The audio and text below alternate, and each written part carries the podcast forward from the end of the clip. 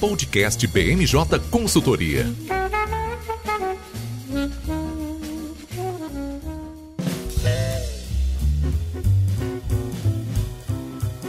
Olá, pessoal. Eu sou Mônica Rodrigues, consultora de comércio internacional na BMJ, e vamos começar agora mais um BMJ Entrevista. Hoje vamos conversar sobre eleições e a relação entre o Brasil e os Estados Unidos, um assunto quentíssimo nos dois países. Aqui com a eleição de Lula para presidente do Brasil e nos Estados Unidos com as eleições de meio de mandato. Para esse bate-papo, convidei as consultoras de comércio internacional da BMJ, Giovana Pessoa. Oi, Giovana, tudo bem? Olá, pessoal, um prazer estar aqui de novo com vocês. Bruna Risolo, tudo bem, Bruna? Oi, pessoal, tudo bom? Um prazer estar aqui. E Carolina Bermudes. Oi, Carolina, tudo bem? Oi, Mônica, tudo bem? É um prazer estar aqui com vocês também.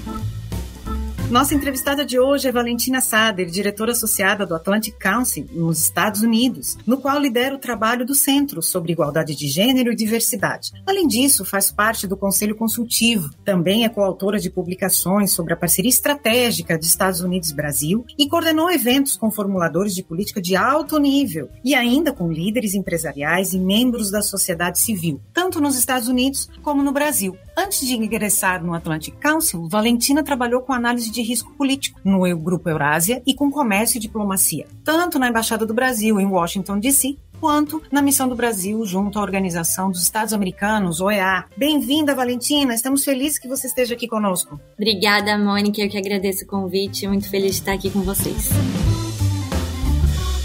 Agora sim podemos começar e eu já aproveito para fazer a primeira pergunta. Valentina, vendo esse cenário agora que se modificou, né, aqui no Brasil com a eleição do presidente Lula e vendo aí também essas eleições de meio de mandato aí nos Estados Unidos, a gente vê que há aí uma diferença de cenário. Eu queria ouvir de você quais são as perspectivas para as relações diplomáticas e comerciais entre Brasil e Estados Unidos, justamente agora com a eleição de Lula. Bom, Mônica, é, eu acho que é importante a gente ressaltar também que o Brasil e os Estados Unidos mantêm relações diplomáticas de Estado, né, a nível de Estado. Então, independentemente de quem é o representante dos países, né, como presidentes, a gente ali tem essa relação é, pragmática. E a expectativa é que as relações continuem pragmáticas e baseadas em prioridades estratégicas e, e comuns também entre ambos. É, o governo Biden, por exemplo, ter reconhecido a eleição do Lula, do presidente Lula, minutos após o resultado oficial das eleições brasileiras ter sido anunciado, acho que é um bom sinal.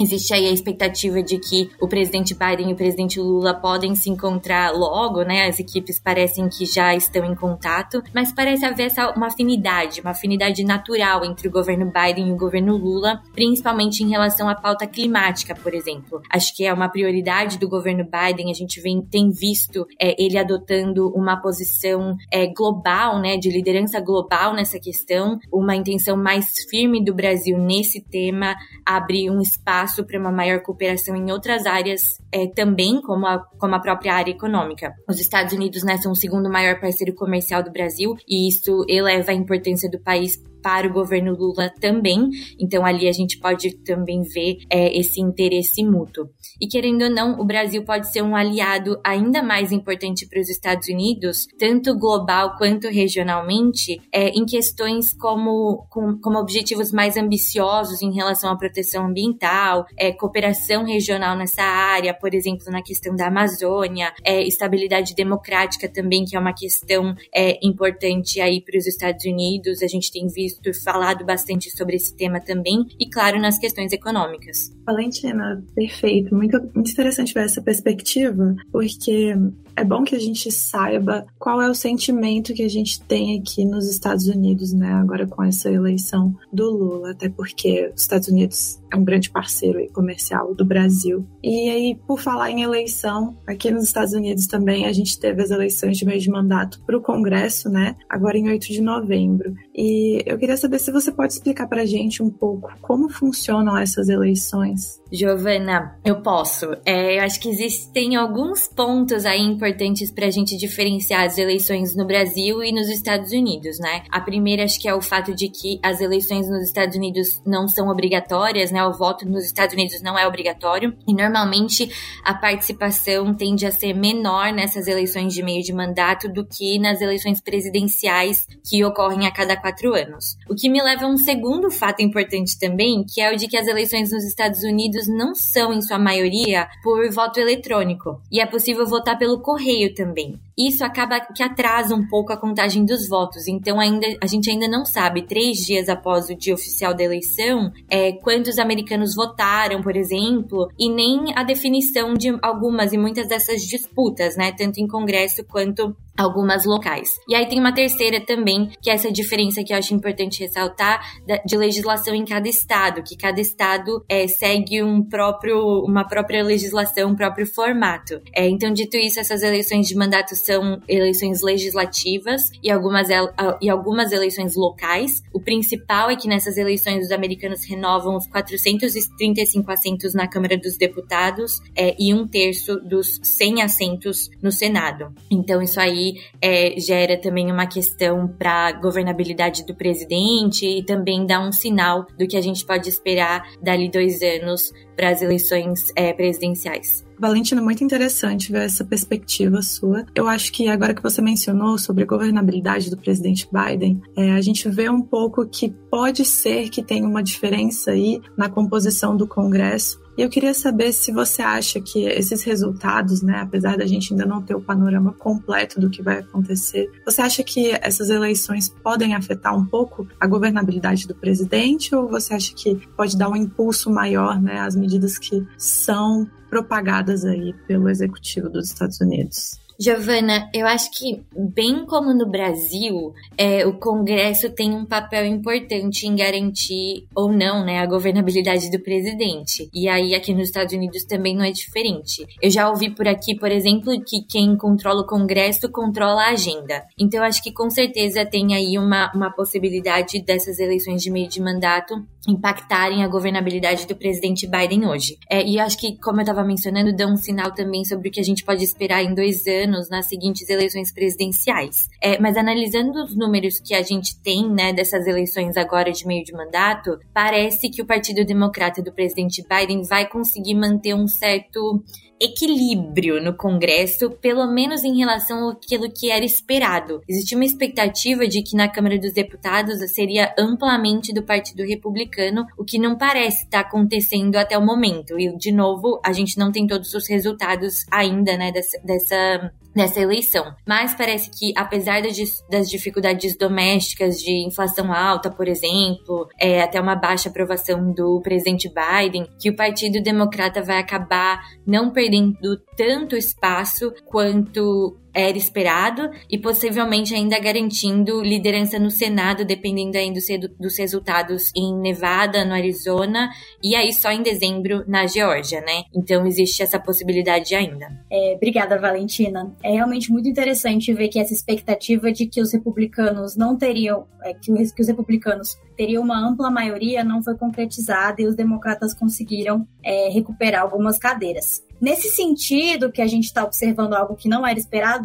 você acredita que essa nova composição do Congresso pode afetar a relação entre o Brasil e os Estados Unidos, além do fato de que o Lula está assumindo aqui no início do ano que vem? Bruna, eu acho que essa é uma questão super importante e acho que é a preocupação de muitos no Brasil, né? Mas eu acho que questões de política externa tendem a ser lideradas e decididas pelo executivo americano. Então, acho que a preocupação principal aqui no, do Congresso, principalmente, vai ser com a pauta doméstica e com a possibilidade de implementação de algumas das prioridades do governo Biden no próprio, nos Estados Unidos mesmo, né? De toda forma, existe sim uma comissão no Congresso que trata de questões relativas ao continente, por exemplo, existe um US Brazil Caucus no Congresso americano. É, nós vimos os congressistas, alguns congressistas americanos tratando de assuntos referentes ao Brasil recentemente no pré-eleição, por exemplo, sobre questões de democracia, anteriormente sobre pautas climáticas. E claro, caso a gente tenha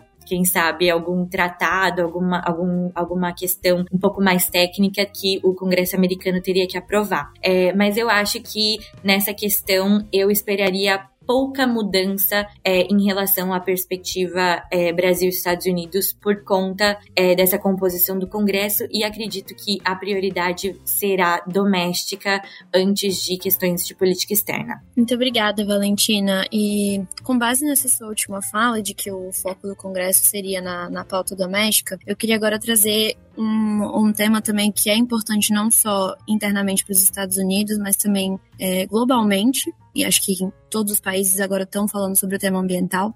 E no dia 18 de outubro, os Estados Unidos lançaram uma consulta pública para analisar a possibilidade da criação de uma regulação que impedisse a entrada de commodities associadas ao desmatamento e degradação, degradação florestal no país. E com base nessa sua fala, a sua percepção é de que essa proposta deve ser aprovada agora com esse novo Congresso? Ou, dada a maioria de oposição ao presidente Biden, isso poderia reduzir a velocidade da aprovação desse tema, por exemplo? Carolina, pelo que eu vi e li sobre essa consulta pública, é um processo demorado antes mesmo de chegar no Congresso, né? Pelo que eu entendi ali, é, a análise de respostas e propostas será feita pelo Departamento de Estado americano, juntamente com outros órgãos do governo, a partir só de dezembro agora, quando se, se encerra o prazo para receber essas respostas. É, e aí sim será um, um estudo, eles produzirão um estudo que será submetido para para o presidente. Mas nisso num período de um ano, né? Então eu acho que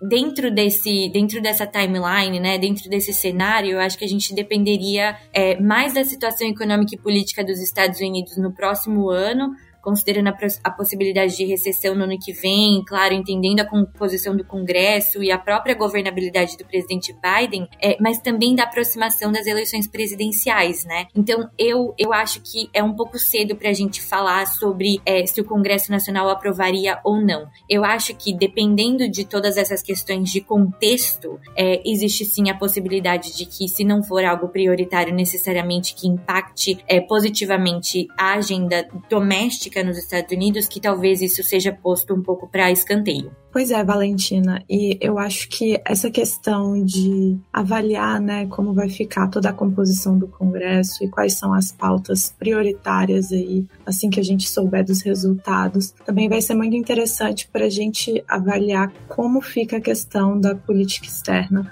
dos Estados Unidos, né? Então a gente está vendo aí que os índices de inflação aqui nos Estados Unidos estão elevados. Esse é um tema que tem tomado uma pauta aí relevante aí do executivo e do legislativo. É uma preocupação né, do, da população estadunidense também. E ah, o que eu vejo, assim, o sentimento é, é, de que existe uma priorização muito grande aí de, da economia doméstica, né? Então, a, até a política externa, a política comercial aqui dos Estados Unidos tem sido muito voltada a melhorar os índices econômicos domesticamente, uma pauta aí de maior influência internacional. É, o sentimento que eu tenho é que isso ficou um pouco de escanteio. Eu não sei, eu não sei se você tem essa, essa mesma visão do que eu. Eu queria ver um pouquinho com você se você acha que agora para 2023 o governo pode ter uma uma intenção maior de uma, um protagonismo maior né, nessa levada de política externa ou se você acha que deve continuar mesmo com essa, essa pegada mais voltada para aprimorar a política interna, especialmente na área econômica. Giovana, eu acho que, como a gente costuma ver em, questão, em eleições, né, a pauta econômica é sempre, a questão econômica é sempre prioritária. Eu acho que a gente viu é, em algumas eleições aí, agora nesse meio de mandato, a gente viu no Brasil também. Obviamente existem outros temas, outros tópicos que fazem com que as pessoas votem é, democrata versus republicano aqui nos Estados Unidos. Mas eu acho que a questão, essa parte, essa agenda doméstica vai ser prioritária independente. É, me parece que, como você mencionou, essa taxa de inflação está bem alta. Acho que as pessoas nos Estados Unidos, os americanos, estão sentindo muito fortemente essa inflação. Acho que no interior dos Estados Unidos a gente vê isso mais ainda mais proeminente. Então, eu acho que é possível sim de que a prioridade seja dada à pauta economia doméstica é, e a política externa fique um pouco é, de lado, mas principalmente sendo utilizada nessa parte de como a política externa pode contribuir para essa agenda doméstica. E eu acho que a gente já escutou, a gente escutou durante essa, essa, essa eleição aí de meio de mandato alguns comentários do tipo sobre os recursos enviados para a Ucrânia, se esses recursos não seriam úteis para ajudar na recuperação econômica é, do país, né, do, do, doméstica do país. E eu acho que isso deve ser, de novo, é, a preocupação principalmente com a pauta doméstica, ainda mais acentuada se a gente tiver um Congresso aí predominantemente republicano. Então eu diria que eu acho que é possível sim que a pauta doméstica se sobressaia à questão de política externa e que a questão de política externa, as prioridades, as prioridades de política externa é, sejam principalmente relacionadas a como é, essa política externa pode beneficiar e ajudar a avançar essa pauta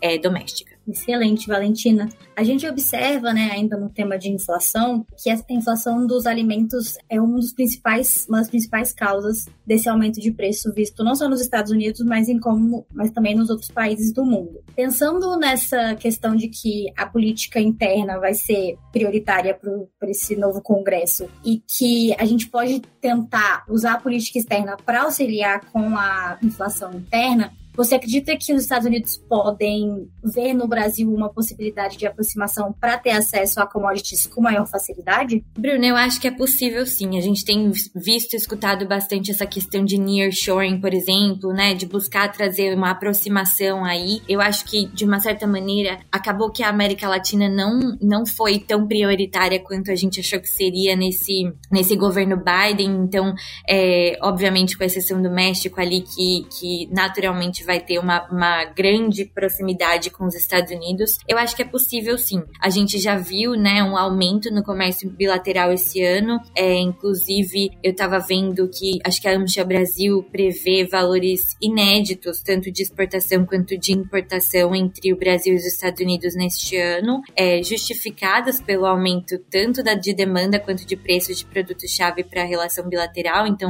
isso também acho que contribui aí para essa possibilidade. É, e tanto o Brasil quanto os Estados Unidos são parceiros comerciais importantes um para o outro, né? Mantém é, um diálogo comercial ativo, é, implementaram nos últimos anos é, alguns mecanismos de facilitação de comércio e investimento, através daquele protocolo de comércio que foi assinado em 2020, é, por exemplo, entre outras recomendações ali que, que inclusive o Atlantic Council propôs é, num estudo sobre maneiras de aprofundar as relações é, econômicas bilaterais. Então eu acredito que possa sim haver aí uma aproximação nesse sentido, principalmente com essa questão de alta de inflação, principalmente na, na parte de alimentos do país. E aí vamos ver também como que isso se dá em relação a essa possível proximidade é, entre Lula e Biden, né? É, se isso também não acaba sendo uma área aí de, de colaboração entre, entre os e, de novo, né, de, de proximidade entre os dois presidentes e que assim a gente consiga ver é, uma cooperação ainda mais profunda, tanto na área climática, que eu acho que será prioridade para ambos os governos, mas aí nessa questão de comércio também. Então acho que pode ser aí uma outra, uma outra avenida é, de cooperação mais, mais imediata. E Valentina, você trouxe novamente aí a questão da relação entre o Biden e o Lula, e eu queria focar de novo nessa questão mais política. A gente notou que em diversos países aqui da América Latina, essa preferência por governos mais voltados ao lado social-democrata é, ganhou relevância nas últimas eleições. E você acredita que essa guinada à esquerda, se a gente pode, a gente pode considerar dessa forma, pode ser uma prioridade na atuação do Congresso americano? Ou, na sua visão, os parlamentares devem manter o foco nas relações com a China e em relação ao conflito na Ucrânia, por exemplo? Carolina, eu acho que, de novo, como a gente estava conversando antes, que essas questões de políticas tendem a ser mais pautadas pelo executivo americano. Mas eu acredito que a prioridade de ambos, tanto o legislativo quanto o executivo, é, vão continuar sendo na, no conflito da Ucrânia, né, na China e nas implicações domésticas dessas questões externas. É, então, assim, a questão econômica naturalmente relevante, né, com a alta de inflação, o risco de recessão no país, será ainda mais importante. Então, eu acho que essa vai ser, vão vão ser os fo o, o foco. É, e de todo modo, os Estados Unidos não têm mostrado, é, como eu estava falando, uma grande atenção, uma grande prioridade à América Latina como a gente esperava. E isso também eu acho que é indicativo disso, o fato de que a gente não tem embaixadores americanos na Colômbia, que é um super aliado dos Estados Unidos na América Latina, no próprio Brasil, na Organização dos Estados Americanos. Então eu acho que isso é indicativo de que a América Latina está um pouco de escanteio aí. É, então, querendo ou não, eu acho que pode haver, como a gente estava conversando, essa aproximação com a América Latina nessa parte de alimentos, nessa parte de commodities, na questão energética, na questão climática, mas eu acho que prioritariamente é a questão China, a questão Ucrânia, e aí você entra também na questão China-América Latina, né? Isso também é de interesse dos Estados Unidos. Eu acho que essas serão as preferências mais do que essa, essa a preocupação com a guinada à esquerda é, na América Latina. Então eu diria que, que de novo, essas pautas que são é, de impacto para para as questões domésticas americanas, eu acho que vão ser prioritárias é, mais do que essas questões que são políticas. Então, caso haja ali uma possibilidade de impacto e de é, contribuição é, da América Latina para colaborar ali com os Estados Unidos nessa questão é, da agenda econômica doméstica, eu acho que isso pode ser prioritária, mas eu acho que essa guinada à esquerda não, não é tão significativa é, num primeiro momento.